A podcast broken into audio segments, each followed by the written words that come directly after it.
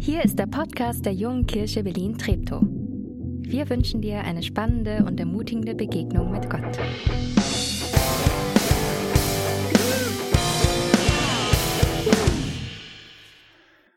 Ja, nochmal einen schönen guten Morgen von, von mir. Es sind Bilder, die sich einem, die sich mir schon einbrennen. Ich habe gestern auch noch mit meiner Frau Nachrichten geschaut und dann sind es, ja, irgendwie verstörende Bilder, finde ich, so Mann, der sich vor den Panzer stellt und äh, da in der Ukraine und, und, und Soldaten, die nicht wissen, wie damit irgendwie umzugehen. Familien, Menschen, alte Menschen, die sich in U-Bahn-Schächte flüchten und dort auf Matratzen liegen. Menschen, die mit dem, was sie notdürftig zusammenpacken, loseilen und versuchen, das Land Richtung Westen, viele Richtung Polen zu verlassen. Und zwischendrin immer wieder viele Worte. Da ist einer, der, der droht und die Worte verstören. Die Worte machen Angst, die machen wütend. Die Worte machen mich sprachlos und zeitweise auch hoffnungslos. Worte, die buchstäblich den Tod bringen. Und auf der anderen Seite Worte des Flehens, diesen Wahnsinn, diesen Krieg zu beenden. Worte, die Sanktionen mit weitreichenden Folgen aussprechen, aus Verantwortung oder eher aus Verzweiflung. Worte, die nach Worten ringen, Worte, die versuchen, wieder ins Gespräch zu bringen. Und dann kommt mitten rein heute Morgen Gottes Wort. Und mich hat es persönlich berührt in der Vorbereitung, weil ich weiß, ich habe diesen Text nicht am, am Donnerstag gewählt, passend irgendwie zur jetzigen Situation, sondern der Text, der steht schon, schon lang fest. Den haben wir ausgewählt. Best of Matthäus. Wir wollen die prägnantesten Verse aus dem Matthäusevangelium mit euch anschauen. Ewige Worte, Worte, die nicht erst seit gestern Gültigkeit haben, sondern von Anfang der Zeit und die die Zeit überdauern werden. Und das sagt Jesus im Matthäusevangelium. Was hat ein Mensch denn davon, wenn ihm die ganze Welt zufällt? Was hat ein Mensch davon, wenn ihm die ganze Welt zufällt, er selbst dabei aber seine Seele verliert? Anders gesagt, was hat ein Mensch davon? Was habe ich davon, wenn es mir nur darum geht, in dieser Welt meinen Willen durchzusetzen und das zu bekommen, was ich möchte und dabei das wahre Leben, das ewige Leben, das Leben, für das ich geschaffen bin, das Leben in Beziehung mit Gott, ein Leben nach Gottes Willen zu verlieren. Und im nächsten Vers heißt dann, wogegen kann ich das denn einlösen, eintauschen? Und mir fiel, mir fiel ein Bild ein und die, jetzt bin ich ja schon zehn Jahre hier, die schon länger da sind, die sagen, ach, der Pastor der hat immer dieselben Bilder. Keine Angst, kein Marathon. Mir fiel ein Bild ein, das ich schon, schon immer mal wieder gebraucht hat. Stell dir vor, sieht man das auch in in der Kamera, Stell dir vor, dieses, dieses Seil hier, das hier, ich werf das mal hier ein bisschen rüber. Uh, das hier verläuft, das, das hat hier einen Anfang und es geht hier weiter. Aber das hört nicht da drüben bei der Monitorbox auf, sondern dieses Seil geht ewig weiter, ewig geht's weiter. Hört nicht auf. Und dieses Seil ist ein, ist ein Bild für dein und mein Leben. Die Bibel sagt, unser Leben ist auf Ewigkeit angelegt. Gott hat uns geschaffen, um mit ihm ewig in Gemeinschaft zu leben. Und dieser rote Teil, das ist dein Leben hier auf dieser Erde. So viel. Und es ist schon manchmal verwunderlich, dass, dass wir uns hier Sorgen machen und überlegen, was für eine Ausbildung brauche ich, um hier irgendwie genug Geld zu verdienen, um dann hier noch glücklichen Ruhestand zu haben. Und ich, ich will deine und meine Sorgen gar nicht kleinreden. Ich weiß, die sind echt und die sind auch wirklich. Und es gibt Konflikte und es gibt Krisen, aber Gott fragt dich heute Morgen, und was ist mit dem hier? Und was ist mit dem hier? Und was ist mit, was ist mit all dem, was da kommt?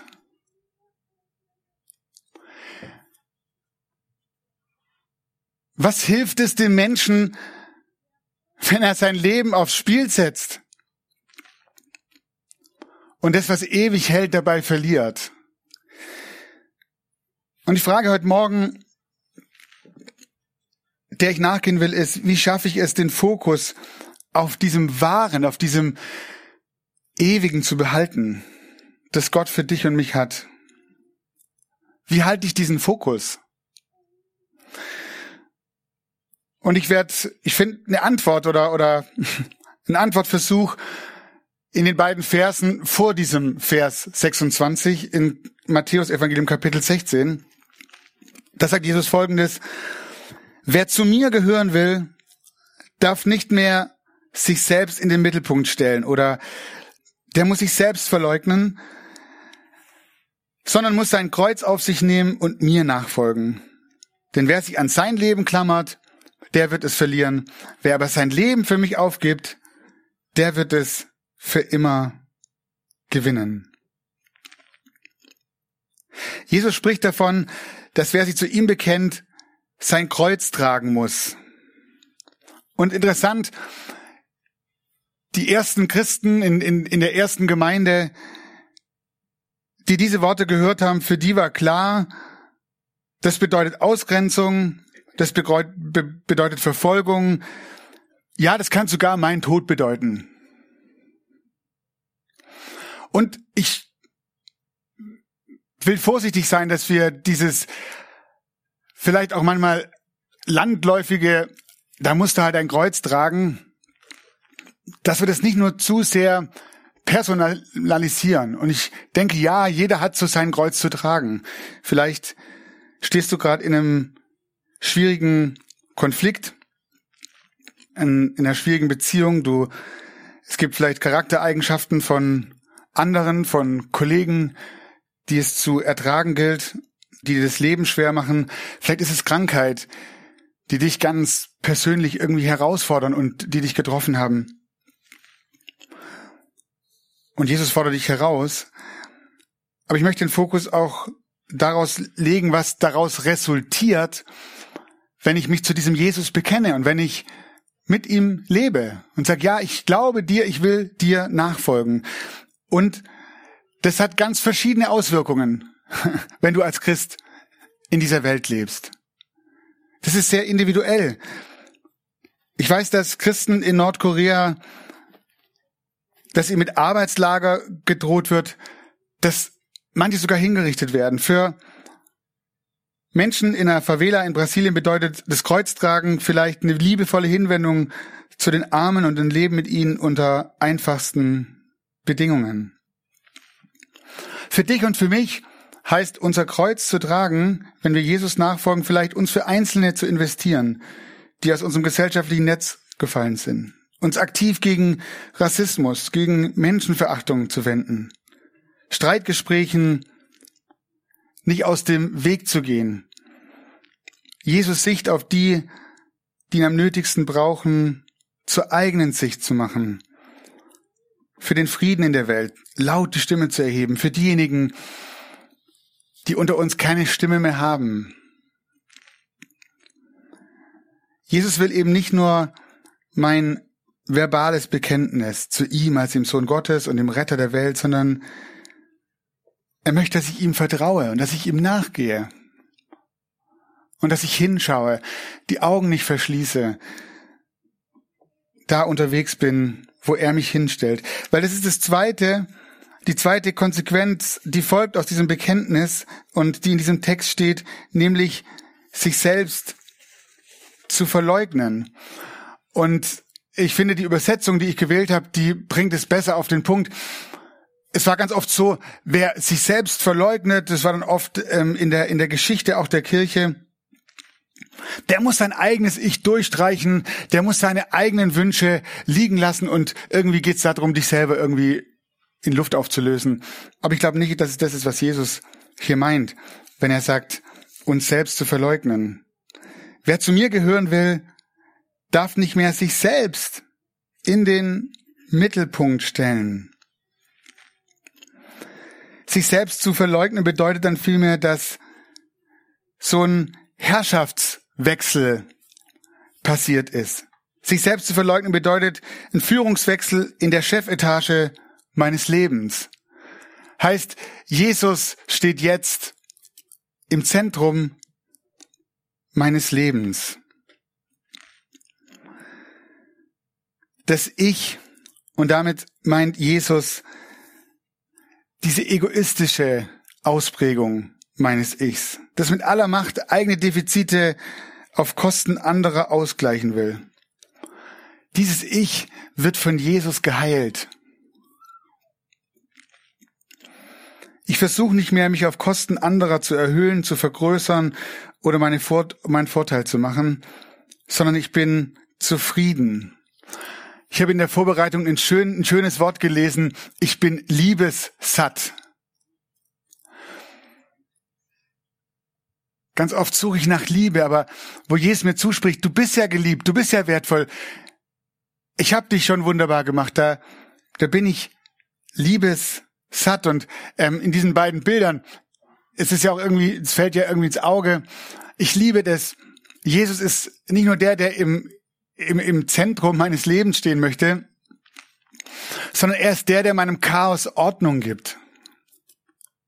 Jesus ist der, der ins Chaos kommt und Ordnung macht. Und deswegen hat dieser Herrschaftswechsel eine zweifache Veränderung. Eine zweifache Veränderung. Erstens, in meinem Denken. Wenn ich Jesus bewusst sage, Jesus, ich will, dass du Mittelpunkt meines Lebens bist, dann hat es eine Auswirkung auf mein Denken. Ich kreis nicht nur um meine Bedürfnisse und meine Vorteile, meine Verletzungen und meine Schuld, meine Gefühle. Ich weiß, dass sie mich täuschen können. Jesus ist bei mir, auch wenn ich ihn gerade nicht sehen, nicht erfahren oder nicht hören kann. Und das zweite ist, er verändert mein Handeln. Es trägt jetzt die Herrschaft von Jesus. Ich handle nach seinem Vorbild. Ich handle in seinem Namen, mit seiner Zustimmung und ich handle nach seinem Willen. Und wisst ihr was? Selbstverleugnung, mich selber nicht in den Mittelpunkt zu stellen, das ist gar nichts, was ich kann. Ich merke das immer wieder. Vielleicht wehre ich mich auch deswegen so vehement oft dagegen. Das ist etwas, wofür ich Gott brauche, aber er sagt, ich will dir diese Kraft dazu geben. Ich bin der, der dir hilft, den Blick auf Jesus zu richten, ihm mehr Raum und Einflussmöglichkeit in deinem Leben zu geben. Und ich habe mir vorgenommen, dass es mein Gebet für dich ist in dieser Predigtserie. Ich will für dich beten, dass Jesus mehr Raum in deinem Leben einnimmt und der Mittelpunkt wird? Wie behalte ich den Fokus auf das Ewige, auf das, was Gott mir gibt und es heute schon beginnt? Das Leben beginnt ja nicht am Ende der roten Linie und dann kommt was anderes. Jesus sagt, lass mich doch heute schon mittendrin sein. Und es hat Auswirkungen auf unsere Entscheidungen im Hier und Heute.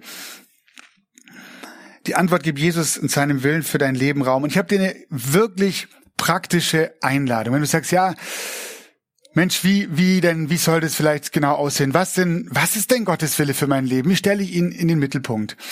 Wir starten Dienstag in einer Woche mit einer achtwöchigen Bibelstunde. Bibelstunde heißt, wir treffen uns, äh, Sölti wird nachher das auch nochmal kurz äh, nochmal genau erläutern, aber du kannst dich einfach dazu einklinken, das online oder auch offline alleine und dann wird dir eine Gruppe zugeordnet oder du kommst mit einer Gruppe und meldest dich an. und wir werden in den acht Wochen die Bergpredigt lesen. Ich glaube, es gibt, es gibt wenig Texte von Jesus in der Bibel, wenige Predigten von ihm, wo es so konkret wird, was Gottes Wille für mein Leben ist. Der geht da richtig alle Bereiche durch. Und ich merke in den, in den letzten Wochen, wie gut es mir tut, mich mit anderen hinzusetzen und es zu lesen und zu sagen, was verstehst du denn? Was, was steht denn hier? Was meint Jesus damit? Aber dann bleibe ich dabei nicht stehen, sondern ich, wir fragen uns als Gruppe, und was heißt es jetzt für uns? Was heißt es konkret für dein und mein Leben, wenn Jesus das ernst meint und ich das ernst nehme? Wie sieht es aus? Ganz konkret. Und dann kann man sich in dieser Gruppe sagen, hey, nächste Woche sehen wir uns wieder und dann lass uns mal berichten, wie es uns damit geht. Am Mittwoch beginnt die Fastenzeit. Und Fasten ist ja so dieser bewusste Verzicht, ganz oft vielleicht auch bewusst ein, Verzicht auf Essen, um auch körperlich zu spüren, ich, wie Jesus sagt, der Mensch lebt nicht vom Brot allein, da ist noch mehr, was wir brauchen. Vielleicht möchtest du was fasten und vielleicht sagst du, oh, jeden Dienstag Kleingruppe. Vielleicht ist es ja dran, diese Zeit, die du andersweitig eigentlich verplant hast, frei zu fasten und zu sagen, ich mache damit acht Wochen in dieser Fastenzeit. Ich versuche meine Termine vom Dienstagabend irgendwo anders hinzulegen und faste diese Zeit, um an der Bibelstunde teilzunehmen. Um mehr zu erfahren, was Gottes Wille für mein Leben ist.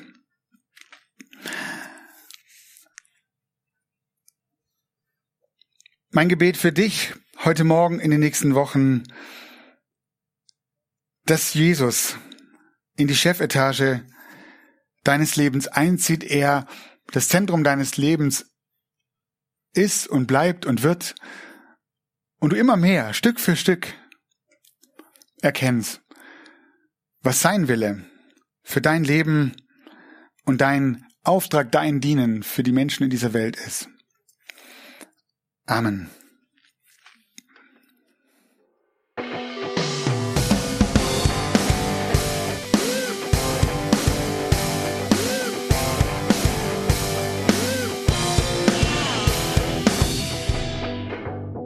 Du diesmal dabei warst. Wenn du mehr über den Glauben erfahren möchtest, dann schreib uns gerne an info@jkb-treptow.de oder besuch uns einfach persönlich. Alle Infos findest du unter jkb-treptow.de. Wir wünschen dir eine gesegnete Woche.